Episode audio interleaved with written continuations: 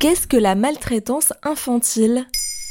Merci d'avoir posé la question. Cet été, le magazine Télérama a consacré plusieurs papiers aux violences faites aux enfants. Un dossier documenté qui participe à faire porter notre attention vers des sujets encore tabous, comme l'inceste ou la maltraitance infantile. Lors du premier confinement, la part des situations de violence physique dans les hospitalisations d'enfants de moins de 5 ans avait même connu une hausse de 50%, d'après une étude publiée dans Le Monde en décembre 2020. Et pourquoi c'est tabou? Passer par des articles ou des livres pour être entendu, cela veut bien dire que la société n'a pas su écouter et que le déni est gigantesque. À la CACED, la cellule d'accueil spécialisée de l'enfance en danger à l'hôpital de Rennes, la pédiatre et légiste Martine Balançon est souvent confrontée à des situations complexes. Elle témoigne. Combien de jeunes m'ont dit avoir parlé mais n'avoir pas été crus? Cela les renvoie à une solitude qui les anéantit. Quand vous avez le courage d'appeler à l'aide et qu'on ne vous entend pas, croire en l'espèce humaine devient compliqué, même pour les enfants. Accueillir la parole de l'enfant, c'est avant tout être un adulte suffisamment solide pour l'entendre et ne pas s'effondrer. Mais comment réparer ces violences? Pour revenir sur la période du confinement, il est fort probable que les violences psychologiques, sexuelles et des négligences graves commises pendant cette période inédite soient passées sous les radars et ne soient que dans plusieurs mois. S'il n'est pas toujours facile de prévenir ces violences, il s'agit pour les professionnels de la petite enfance d'être attentifs aux moindres signes de changement d'humeur ou de traces de violence sur les corps des enfants. Les violences subies enfants sont le plus gros facteur de risque de vie en mauvaise santé. Se battre contre la pollution, les pesticides, c'est très bien, mais ça a moins d'impact que les violences subies enfants et qui peuvent détruire des vies entières. Et que fait le politique?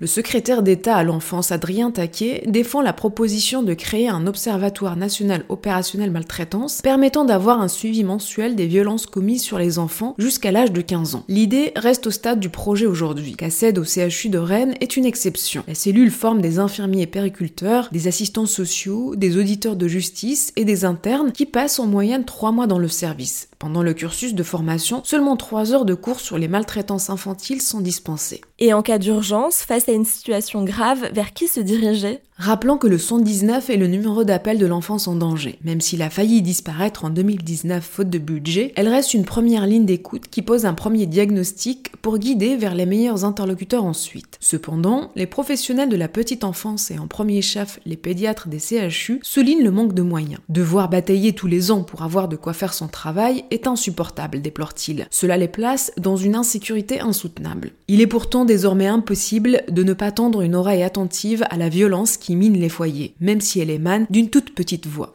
Voilà ce qu'est la maltraitance infantile.